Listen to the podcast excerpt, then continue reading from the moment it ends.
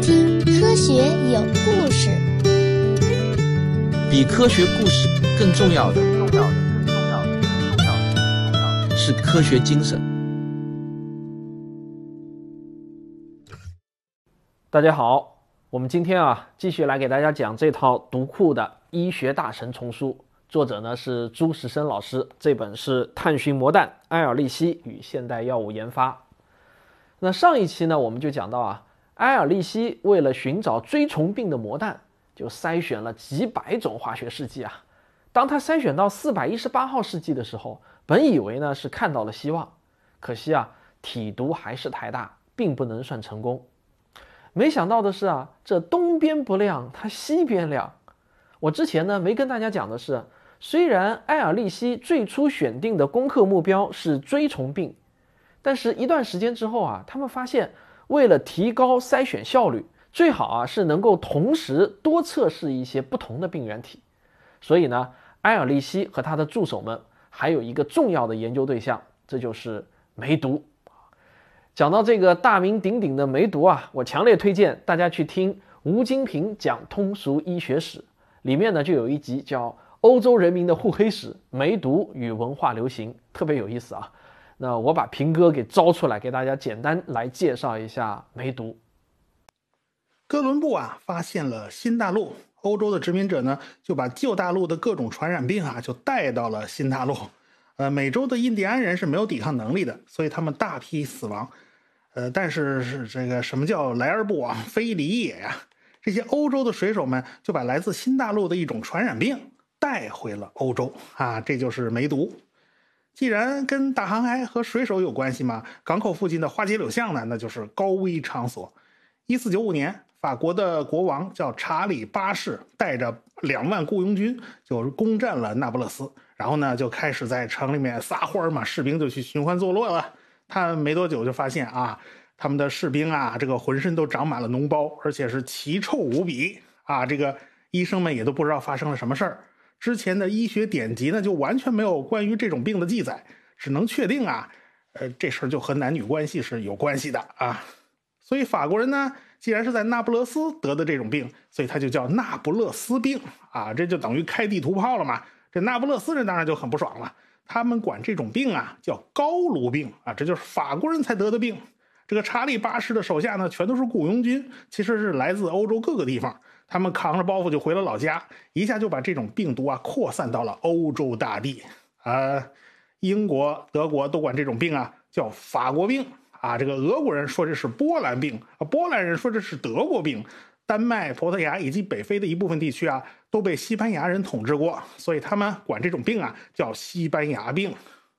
一四九八年，呃，葡萄牙的达伽马航海去了印度。也就把梅毒给带过去了，然后梅毒就开始在亚洲传播。呃，这个土耳其人呢，管这种叫基督教病啊；印度北部的穆斯林管这叫印度教病。到最后啊，大家都统一意见了，也都都叫欧洲病啊。大概在明朝弘治年间，这种病呢就传播到了我国，因为当时呢，广东作为通商口岸呢，有不少外国人进进出出，所以这种病就在岭南这一带传开了，所以就被称为。广东疮，哎，同时期呢，啊，梅毒也传入了日本，他们管这种病呢叫唐疮。为什么叫唐疮呢？说唐就是对中国古代的一种称呼，呃，这其实还是开地图炮嘛。啊，这个国外唐人街为什么叫唐人街呢？还是用了这个词。呃，因为得了梅毒以后呢，皮肤溃烂的部分呢呈现梅花的形状，所以也叫杨梅疮。后来呢，又被称作叫梅毒。这个名字在我国一直沿用到了今天啊，这是以症状来起名字。说实话，还是我们中国人率先放弃了开地图炮的这种命名模式。好，平哥讲的很有意思啊。梅毒的这个病原体呢，叫做梅毒螺旋杆菌，这种菌的生命力那是特别的顽强，靠免疫系统几乎不可能把它制服。当时的医生能用的呢，无非也就是放血、催吐。拔罐之类的传统疗法，若是一期或者二期梅毒，症状呢会有波动，把这些治疗全部都用上去啊，运气好的话，赶上症状减轻，还能收到点诊费。但是如果病症到了三期，这个老江湖医生啊，基本上都是直接逃走，否则呢就会晚节不保。后来真能有一些疗效的是水银，整个这个水银的治疗流程呢是非常繁复的。首先呢，还是要给病人放血、催吐、发汗，然后药浴。到了上水银的环节，有几种用药的方式，外用呢是必须的。什么是外用啊？就是医生用水银、猪油还有松节油等等，把它们混合起来啊，做成一种软膏，然后给病人就涂抹全身啊，全身上下全部涂满，一天一次。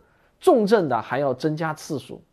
其次呢，就是熏蒸啊，就是把水银倒进烧红的这个干锅里面，然后啊，水银就会化成蒸汽，然后在干锅上面呢，就搁一把底座挖空的椅子。病人呢就裸体坐在上面，为什么要裸体坐在上面啊？因为要重点熏蒸的那个病灶呢，就是最早发生的所在，一般呢都是在下体。后来呢有梅毒医院条件改进了，就在医院里面呢就建起了一种密室，然后把病人关进去，然后在室内就激发水银蒸汽，一直要蒸到什么程度呢？这要看病人的反应来做决定。通常呢是以病人嘴角流涎为指标，因为当时大家认为啊，这个流口水能排毒。口服水银制剂在当时呢也很常用。做熏蒸的时候啊，在干锅里呢会剩下一些红色或者白色的粉末，这就可以用来给病人吃啊，剂量是每天半克或者一克，持续一到两周。水银如果直接触及患区啊，就是患者的那个皮肤，确实呢能够杀死一部分的螺旋杆菌。轻症病人呢会有一些疗效，但是这个水银啊，它对人体有严重的毒性。治疗期间，病人会不停的流口水，所以呢，那种熏蒸病人的治疗室啊，常常被人叫做“流涎密室”啊，流口水的密室。时间一长呢。病人就会出现牙齿松脱或者牙龈溃疡，还有神经损害、肾功能损害，严重的呢，甚至会导致死亡。那个年头啊，很多病人还没有来得及被梅毒弄死，就被水银给害死了。即使不死啊，治疗往往也会拖延个几年。这期间呢，水银中毒的症状会越来越重，这个日子呢，真的是不好受。在拉丁文里啊，金星是跟爱神是同一个词的，都是 Venus，而水银呢，则跟水星是同一个词，它们都是 Mercury。于是呢，十八世纪呢，就有医生留下一句名言啊，这句名言就是啊，金星一夜欢，水星一生惨。一九零九年的春天，在北里财三郎的推荐下，一位叫秦佐八郎的日本人来到了埃尔利希的研究所，给他当助手。秦佐八郎呢，就反复试验，摸索出让兔子感染梅毒的技术。对于艾尔利希的研究，这项技术呢，非常的有用。早先啊，因为没有人能够熟悉梅毒动物模型的制作，艾尔利希所做的所有的测试啊，主要是针对锥虫感染。现在既然有了秦佐八郎能够制作梅毒感染动物模型，这艾尔利希呢，就让他把过去三年的所有制剂就要再测试一遍。重点呢，就是要测试梅毒动物模型，这个工作量啊那是相当的大。到这个时候，埃尔利希手下的化学家波特海姆已经配置出了六百多种衍生物，所有的衍生物呢，都要先在试管里测试，然后再适用于感染的动物，观察疗效和毒性。这会是连续几个月单调重复的操作。换做一般人呢，即使是严谨的德国人啊。可能也无法保证这么长时间里不会懈怠，但是埃尔利希把这个任务交给了秦佐八郎的时候呢，他倒没觉得担心。他认为啊，日本人肯定能有这样的耐心。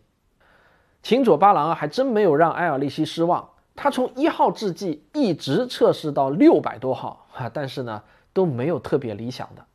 五百九十六号注射给兔子之后啊，那兔子干脆直接就死亡了。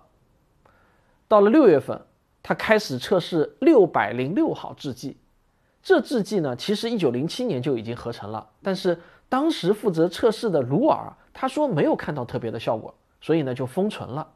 秦佐八郎先在试管里测试，他就看到六百零六号在试管里面呢是能够杀灭梅毒螺旋杆菌的，但是这个也不算新鲜啊，很多之前的试剂试管测试呢都很好，但是一旦给动物注射呢就没有效果了。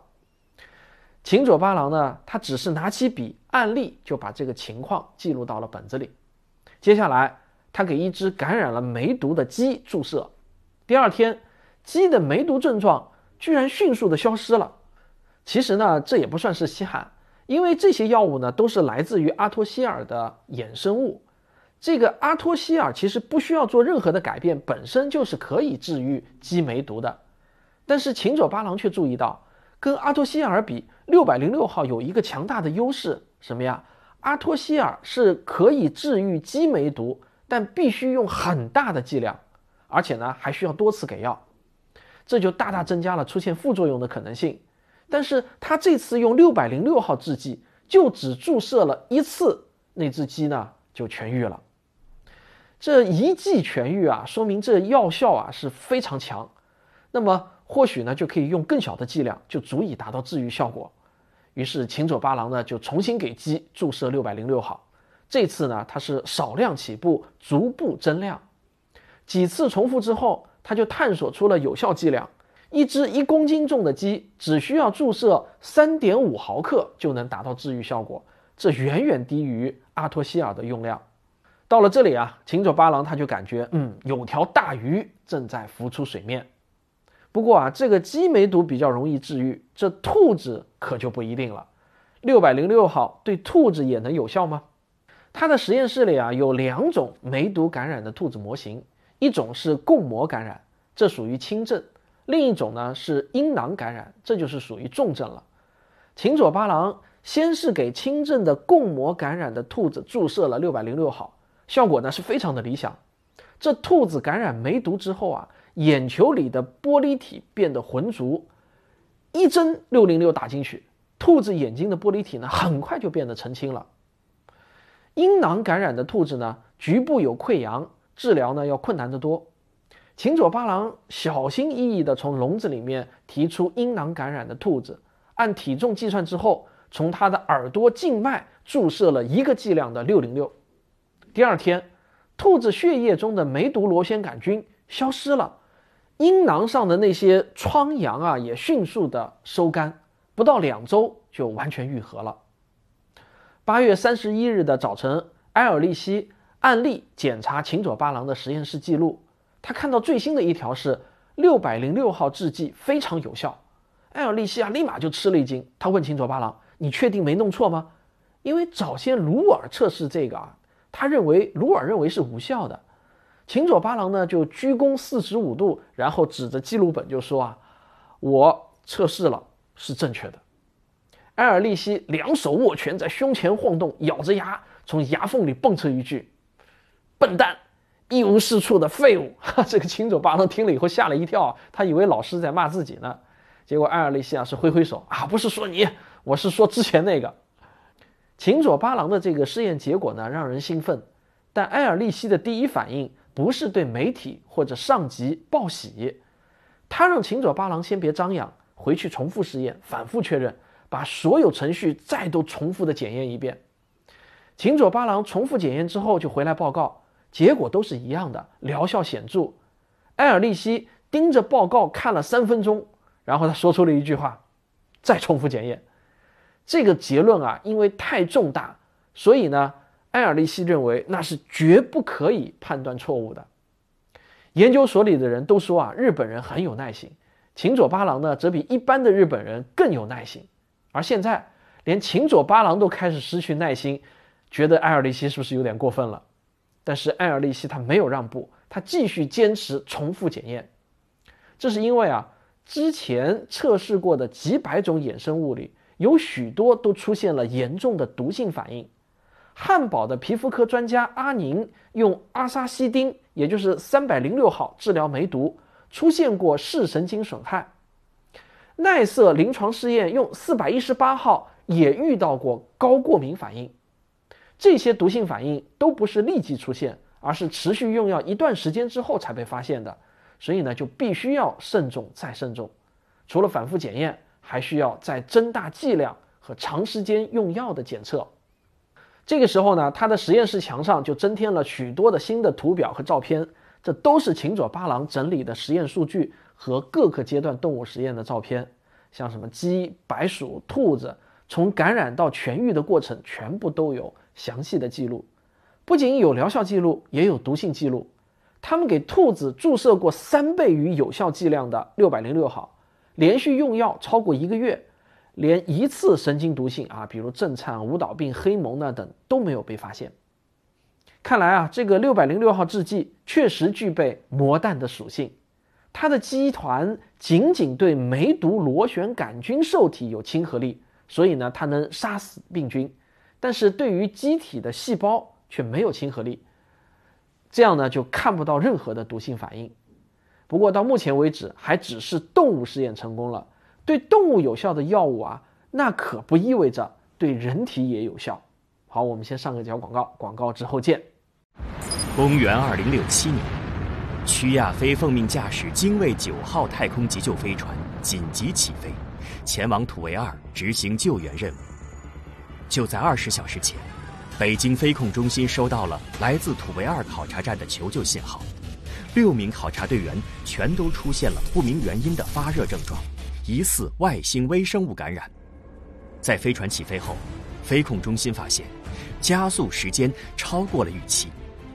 令人万万没有想到的是，原因竟然是飞船的起飞质量超出了三十千克，而超出的质量竟然是考察队长屈琼的女儿天真烂漫的兰兰。这个消息犹如晴天霹雳，震惊了所有人。因为这额外的三十千克会导致飞船减速燃料不够，如果强行着陆土卫二，很有可能机毁人亡。该不该将兰兰遗弃太空，这是徐亚飞必须面对的生死抉择。科幻小说《精卫九号》，各大网店热销中。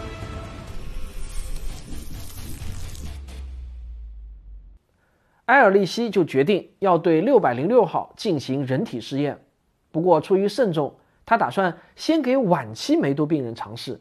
一期和二期梅毒用水银制剂多少呢？还是有一些疗效。三期梅毒啊，那已经没有任何药物能够治疗了，病人本来就是在等死而已。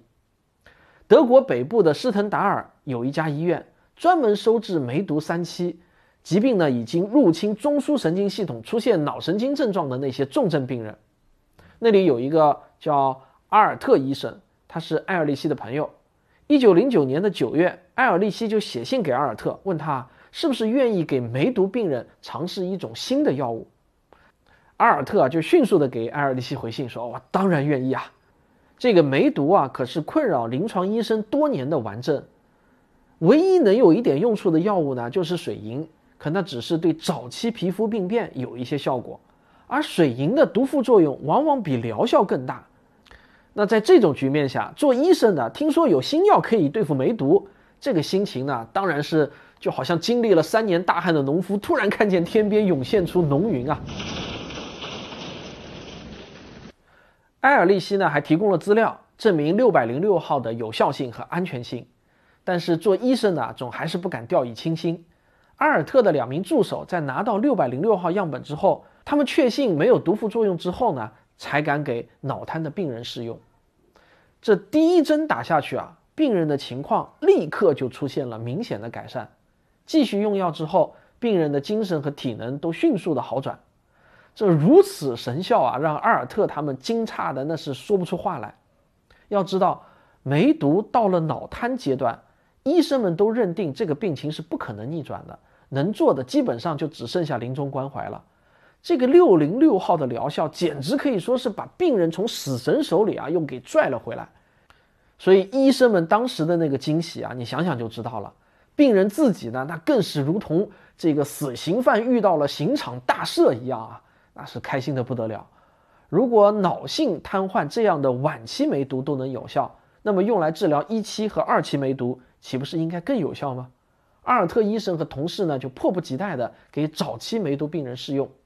果然也是效果非凡，有几个病人甚至只给一次药就彻底的痊愈了。埃尔利希对这个结果呢是相当的满意，他决定扩大试用面积，请另外几家医院的医生试用，所有的试用报告都令人振奋。下一步呢，就是要申请专利。六百零六号的化学成分是生凡那明，但这样的名字呢，对于老百姓来说呢，有点拗口。于是呢，他们就给这种新药起了一个专利名字，叫沙尔佛散。呃，这个沙尔佛散呢，就是以身救人的意思。申请专利啊，在当时并不是一件很容易的事情。他们费了九牛二虎之力，终于呢是申请下来了。申请专利的律师后来就回忆说啊，专利申请下来的那天，他回到酒店，兴奋地跟埃尔利希报告结果。埃尔利希听完啊，是很是满意，他就大声叫道：“太妙了，我们应该喝一杯庆祝。”然后呢，他就出门去找跑腿的人。这位律师呢，一听到埃尔利希说这话啊，他以为就是有红酒喝了，于是呢，他就脱下外套，准备要好好的来一杯。只见这个埃尔利希走回房里啊，接着跟他谈论沙尔佛散的疗效，谈论研究所未来的研究工作。几分钟之后呢，就有人敲门啊，然后进来以后呢，就看到他手里拿着两瓶矿泉水。埃尔利希接过矿泉水，递给韦德利希一瓶啊，自己呢，然后再打开一瓶，边喝边亢奋地讲述啊，说你看，你知道。这个集团很活跃啊，然后呢，他就从衣兜里掏出彩笔，四下看看，看到茶几上的白色桌布，他就把这个桌布拽了下来，然后在上面呢就写写画画，啊，他画的是阿托西尔的分子结构，然后呢还他他还这么说，他说你看这个地方，我们只需要在这里加一个集团，或者呢我们在这里加一个羟基，我们这样呢就可以把它支化，我们就可以有很多种修改的方式，可以得到整个列阵，然后我们就可以测试了。可以调整重读和体读的比例，新药是一定会产生的。这个艾尔利希是滔滔不绝的讲啊，律师呢是半懂不懂，但是他猜想呢，过一会儿啊应该会有人送来红酒，于是呢就耐心的听艾尔利希讲述，不时的点头啊，表示我听懂了。其实根本没听懂啊。但是律师在回忆录中的最后写道啊，那天晚上我只听到艾尔利希不停的讲述他的研究前景，始终。也没有看到酒。一九一零年四月十九日，国际内科学大会在德国的威斯巴登召开。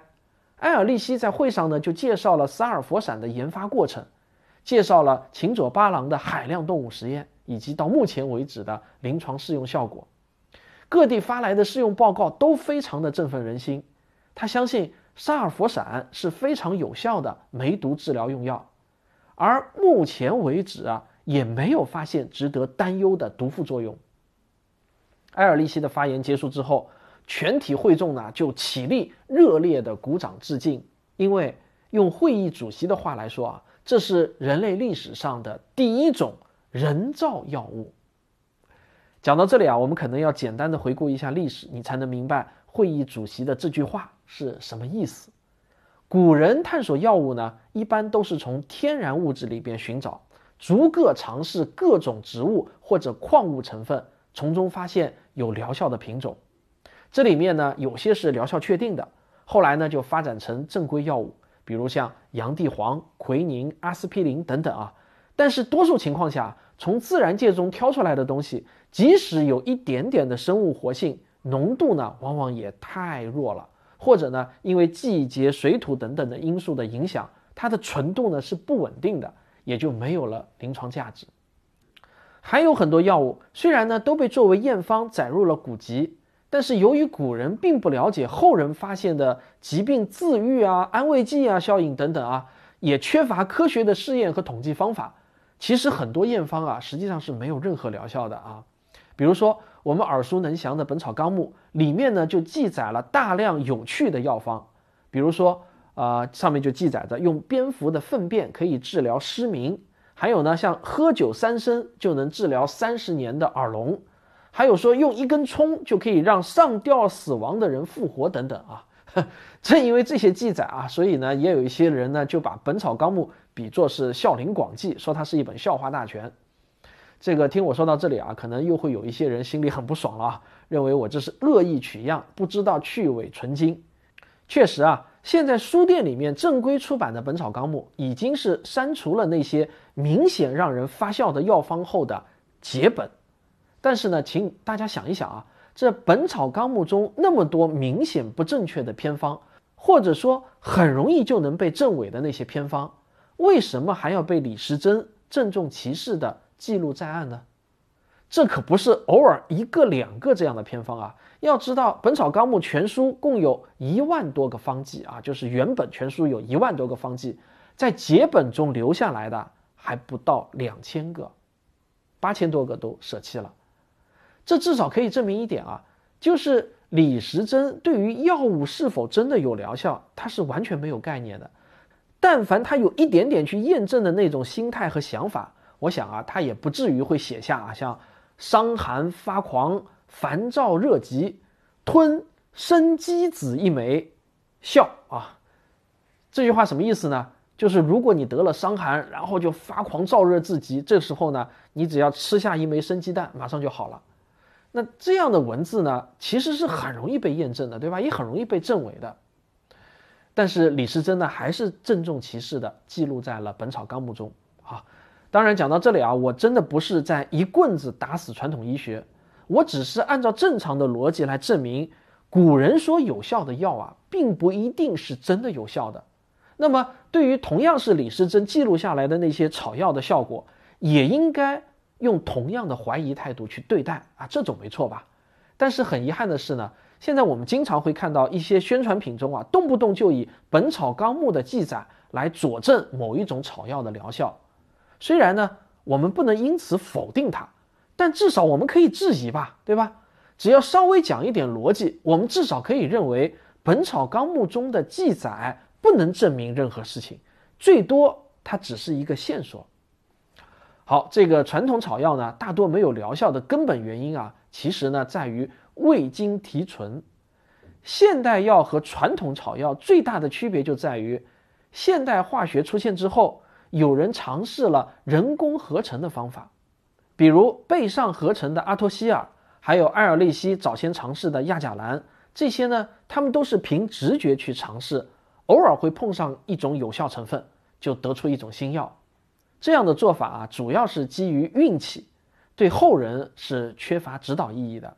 可是到了艾尔利希研发六零六号的时候啊，他就不是从天然物质里提取成分，也不是盲目的尝试。而是以自己的测链理论为指导，针对特定病原体选择一种有希望的底物，然后系统的修饰这种物质的周边基团，改变它们的属性，然后再逐个测试，从中筛选出有效而安全的药物。这种技术成功意味着今后我们不必仅仅依赖天然物质，而是可以根据化学知识有计划、有方向的修改物质结构。产生需要的治疗药物，这种做法就开创了现代药物化学研究的先河。目前我们药物研发的最重要的手段之一，就叫做高通量筛选。这个筛选就是埃尔利希首创的做法。好，讲到这里啊，你可能以为埃尔利希成功了，他终于找到了他追求的魔弹。不，埃尔利希并不认为自己完全成功了。药物不仅要有效，更重要的是还要安全无毒。萨尔佛闪要经受的考验，其实啊远远还没有结束，他身上的故事也还没有完。咱们下集接着说。好，如果你迫不及待，就买这本书啊，读库的医学大神系列。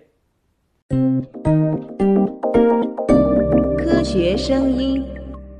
这个上周我把科幻小说《哪》放出来了。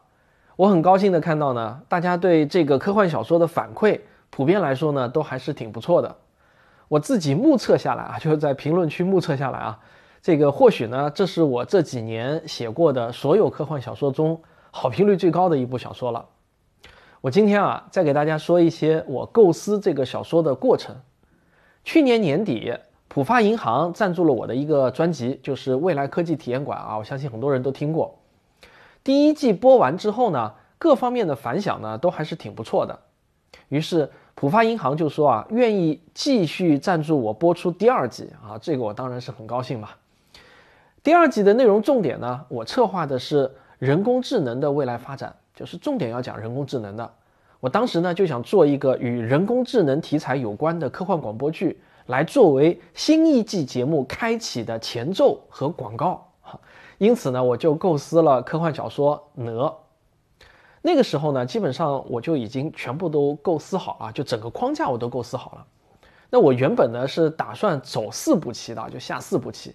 第一步呢是未来人给我的来信，第二步呢是我问他问题，第三步呢是他回答。那到了第四步棋呢，就是科幻广播剧揭晓谜底。这差不多呢就是一个月左右的时间把这个谜底揭晓，然后刚好呢就跟上未来科技体验馆第二季的开播啊，一个前奏开播。那当时的原计划呢就是这样的，但是呢，我没想到的是，这个疫情突然来了，我跟浦发西马的三方合同呢就迟迟签不下来，我就只好绞尽脑汁的想办法啊，增加和未来人互动，来拖延节目。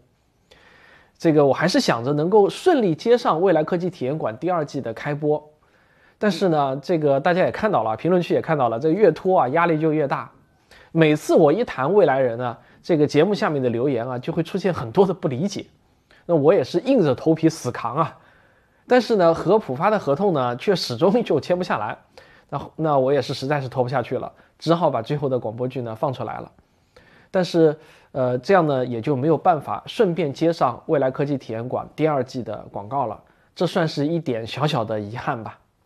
不过这个未来科技体验馆的节目呢，我估计还是会做的，只是呢可能要再往后顺延一些时间，也当是一个前奏和广告吧。有时候啊，真的是人算不如天算啊！我算计的再好，这个疫情一来，什么都被打乱了。好，这就是本期的节目。如果你喜欢我的节目，欢迎您留言、点赞、分享啊，三连。好，感谢您的收看，咱们下期再见。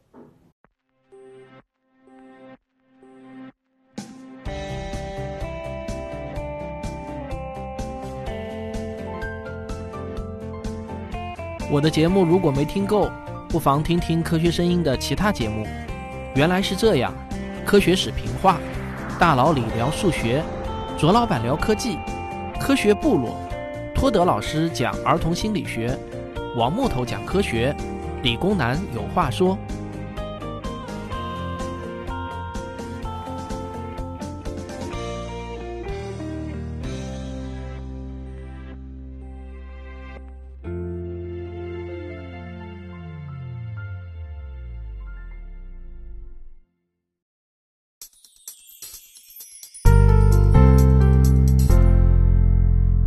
科学声音的观众微信群已经建立好了，你只要加我的个人微信号“科学有故事”的拼音加数字一，我就会把你拉入群，咱们啊一起来聊聊科学。